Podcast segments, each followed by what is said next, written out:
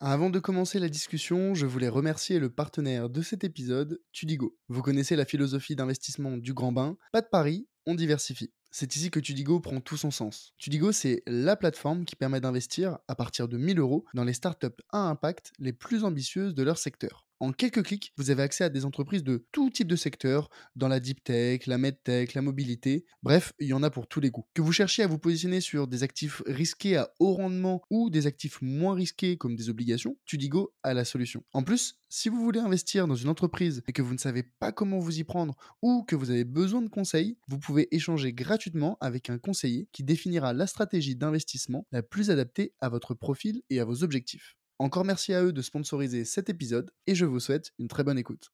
Peut-être peut juste avant, euh, pardon, Xavier, de passer sur ton parti, sur, son, sur ta partie d'indépendant, euh, ça m'intéresserait de savoir qu'est-ce que tu...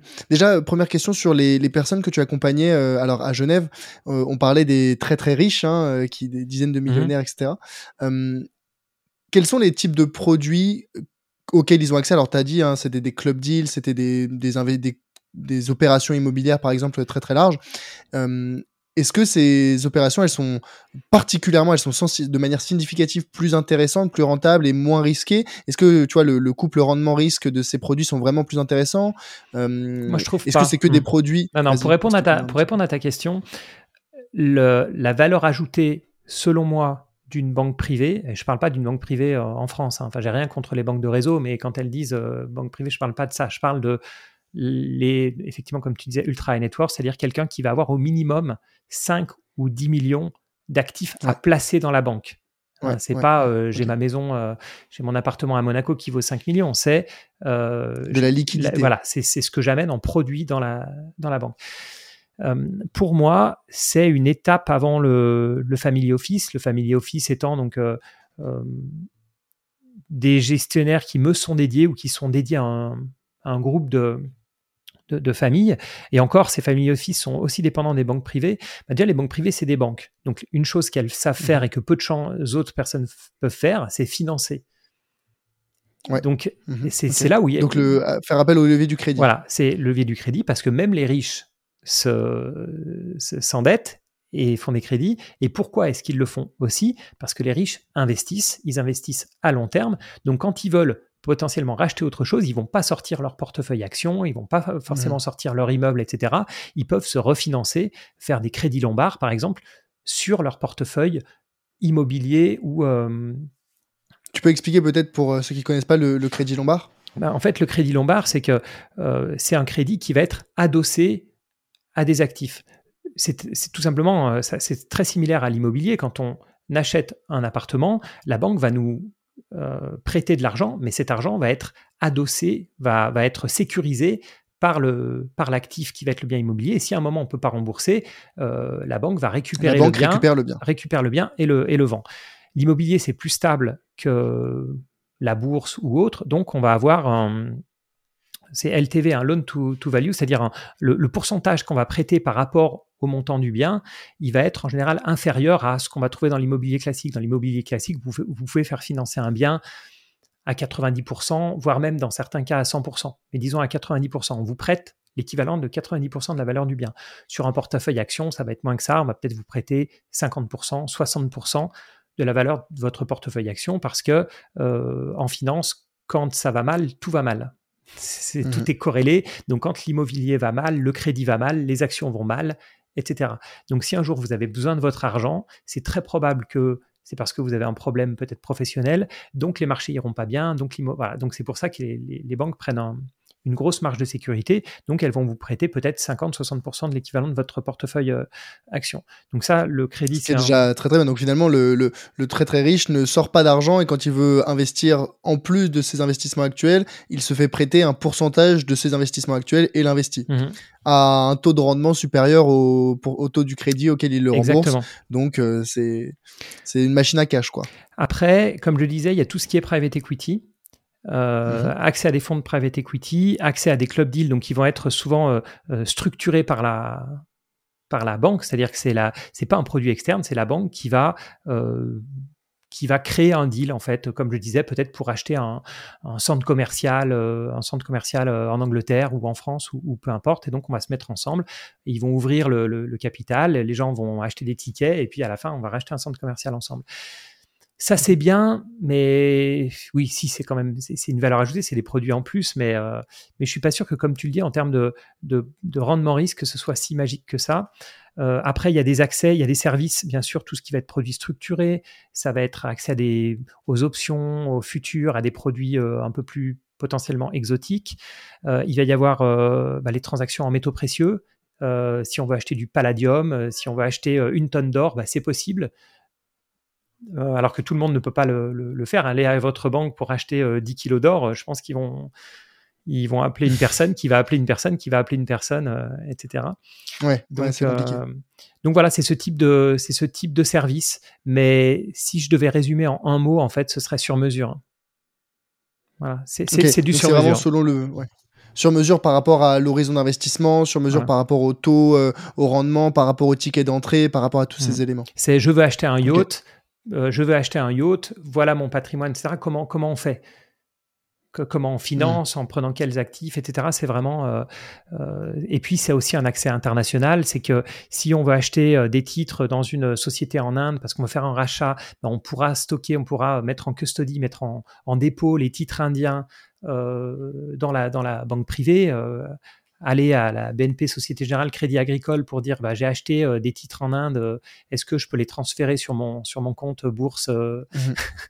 dans la banque voilà, c'est, c'est une finance beaucoup plus internationale et, complexe.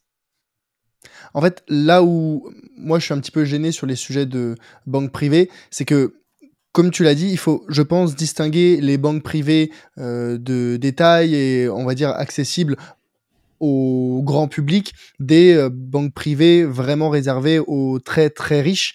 Et le problème, c'est que bon, à la limite que tout le monde ait accès à euh, des services de conseil en patrimoine, c'est très bien, et d'investissement, c'est très bien.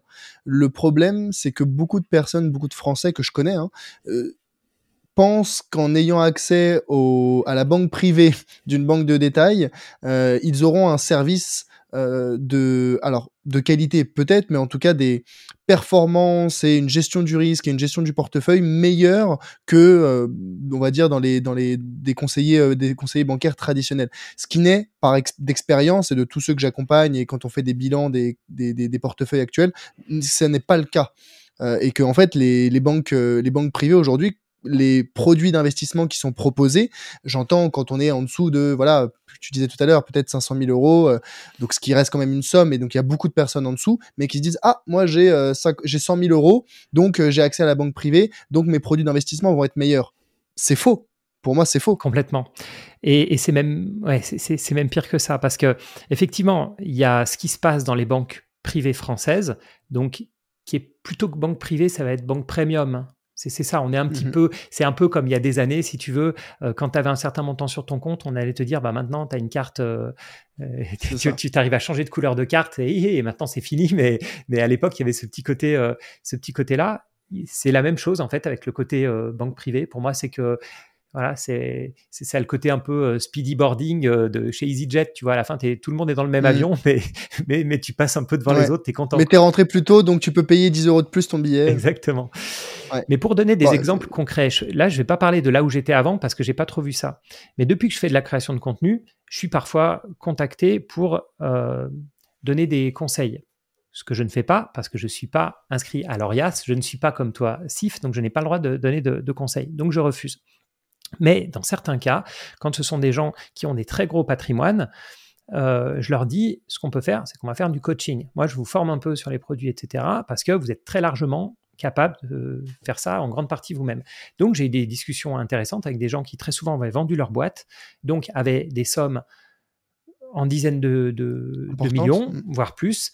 Euh, et bien sûr, la première chose à faire, c'est qu'ils me montrent euh, ce qu'ils ont et ça me fait euh, sauter au plafond. Je suis sûr que tu as la même chose, toi, quand tu regardes, quand tu fais des. Voilà.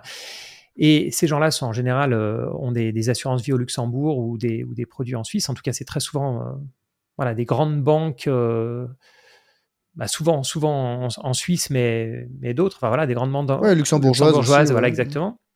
Et au final, elles font des erreurs grossières. Grossières. Par exemple, il y a deux ans, elles, elles faisaient mettre euh, dans des obligations, alors que les taux étaient à zéro, parce que dans leur groupe, quand tu arrives avec un certain niveau de risque, euh, à quel mmh point est-ce que tu es risqué? Voilà, bah, toi, les questionnaires que tu dois faire pour tes clients, etc., tu détermines un certain niveau de risque. Et eux, ils ont des portefeuilles modèles avec ça. Euh, et ce que je vous dis, mmh. c'est pour des banques pour super, super, super riches. Hein. Donc, imaginez les banques quand vous êtes juste aisé. Pour les moins riches. Donc, ce qu'elles font, c'est qu'elles ont. parce que le banquier, bah, c'est un salarié comme un autre, hein, qu'il soit en Suisse ou Luxembourg ou partout. Donc, lui, il applique la, la politique maison. Donc on leur dit, bah voilà, vous êtes niveau risque 4, donc nous, notre portefeuille modèle, c'est ça. Donc c'est 60% en obligations, 20% euh, en actions. Indépendamment de la conjoncture actuelle. Alors, il y a des allocations tactiques. Donc là, c'est l'allocation stratégique à très long terme. Ensuite, comme tout banquier, ils ont des allocations tactiques. Mais l'allocation tactique, elle leur dit jamais, bah en fait, les 60% en obligations, là, il faut être 50% en cash. Tu peux pas dire ça à un client pour hmm. plein de raisons. Et une des raisons, c'est que tu prends zéro commission sur le, sur le cash. Que, enfin, bref. Ce qui est une raison non négligeable. Exactement. Et si tu veux, dans la plupart des cas que j'ai vus, en tout cas en 2021, on leur a fourgué des fonds qui, avaient, qui étaient bourrés de renouvelables. Mais vraiment, ça, a été une calamité. On parle de l'intelligence artificielle aujourd'hui, mais les renouvelables, on, aura, on, les a, on a bourré leur portefeuille de ça. On a bourré les, les portefeuilles de tech non rentables. Euh, à, la, à la Cathy Wood, un peu, voilà, tous les, tous les beaux noms mmh. euh, euh, qu'on connaît et qui n'ont pas gagné d'argent depuis 5 ans, ou 10 ou, 15. donc, donc voilà, et c'était, c'était une catastrophe. Donc, pour moi, il y a une différence entre le conseil apporté par ces boîtes, qui mmh. pour moi est, est faible, hein, voire même négatif dans les cas que j'ai vus, et puis les services offerts. Et les services offerts, c'est vrai que c'est quand même des services qui sont euh, quelqu'un qui possède euh, des, centaines de millions ou des milliards, il n'a pas le choix que d'aller dans ces, dans ces banques. Sinon, personne va lui financer ses projets. Euh, c'est des entrepreneurs pour la, pour la plupart qui ont des actifs dans tous les sens, qui ont tout, tout type d'actifs. Ils veulent, ils veulent tout ça résumé dans un seul document, enfin, tu vois, dans des, dans des statements mmh consolidés. Enfin, mmh ça demande quand même une certaine technicité. Donc, il y a une valeur ajoutée des banques privées. Je ne vais pas cracher sur tous mes anciens collègues qui, m'écoutent. mais en termes de conseils, je pense qu'un un particulier qui s'intéresse à son patrimoine, et donc c'est typiquement ton audience, euh, je pense qu'il peut, faire, euh, peut faire aussi bien en termes de rendement. Complètement, complètement d'accord avec toi. Et c'est ce vers quoi je pousse. Pour moi, il y a vraiment deux types de profils. Enfin, il y en a, allez, il y en a trois. On va dire le troisième profil, c'est ceux qui ne sont pas intéressés, ne veulent pas s'y intéresser. Bon, ça, c'est un, c'est un choix. Mais après, il y a deux types de profils qui se disent, bah, j'ai pris conscience de l'importance d'investir. Je sais que c'est important pour battre l'inflation, préparer ma retraite, développer mon capital, profiter de mon argent. Mais je sais pas comment, comment m'y prendre. Donc là, tu as deux options Soit tu dis, bah, j'ai ni le temps, ni l'envie, ni l'intérêt de euh, me former et de comprendre en détail ces sujets pour pouvoir gérer par moi-même, auquel cas, pas de souci, je vais déléguer. Et déléguer la gestion, là, tu as plusieurs options. Tu peux aller voir un gestionnaire de patrimoine, tu peux aller voir ton banquier, tu peux euh, aller voir, je sais pas, en fait, je pense que c'est surtout gestionnaire de patrimoine et, et, et, banquier. et derrière, bien évidemment, bah, ça va coûter des frais de déléguer, mais euh, à minima, tu espères avoir un conseil objectif et de qualité euh, dans ton intérêt avant tout. Mais t'es jamais sûr, et c'est là le peut-être le nerf du, de, la guerre, c'est le manque d'éducation financière des Français leur empêche d'évaluer avec un regard critique les conseils qu'on leur prodigue. 2%, vous avez 2% de frais dans votre contrat. Ok, c'est beaucoup, mmh. c'est pas beaucoup. Ah bah votre performance, là, le contrat, il a fait 4%. Ok, c'est beaucoup, c'est pas beaucoup. Le marché, il a fait combien? Et c'est ce manque de, connaissances euh, qui sont peut-être un petit peu pourtant fondamentales qui euh, empêchent de euh, d'évaluer concrètement la pertinence d'un conseil et c'est pour ça que moi, les gens qui me viennent me voir en me disant, j'ai pas forcément envie de me former ou de comprendre, euh, mais qui n'ont pas non plus, euh, enfin, qui, qui, qui, qui, veulent quand même avoir un conseil objectif, je dis, il y a des fondamentaux, il y a des bases à acquérir, à connaître, les ordres de grandeur, les frais, les, euh, la performance moyenne du marché, c'est quoi la volatilité, c'est quoi un contrat, tous ces éléments-là qui permettent, même si tu veux derrière déléguer, pouvoir à minima challenger, challenger ton banquier j'en ai parce que je forme je forme des gens avec un programme d'accompagnement et j'en ai plein qui me disent ah bah tu sais j'ai suivi le programme et puis bah je suis allé voir mon conseiller bancaire et euh, je lui ai demandé oui mais regardez ce frais là ces frais là ces frais là ce, ce produit là pourquoi vous avez mis ça?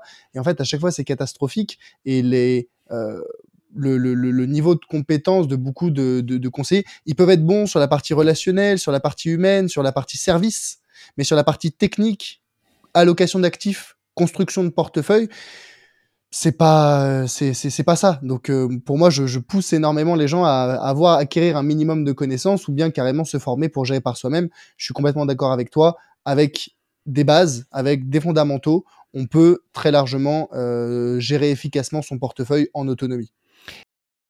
Hello, c'est Charlie. Ce que tu viens d'écouter est un extrait de l'épisode complet que j'ai enregistré avec mon invité. Donc, si tu veux écouter la totalité de l'échange, tu peux dès maintenant le retrouver sur ta plateforme d'écoute préférée. Au passage, pense à mettre 5 étoiles au podcast s'il te plaît. Ça compte énormément pour moi et ça m'aide à développer le podcast. Je te remercie d'avance et te dis à très vite pour un prochain épisode. A plus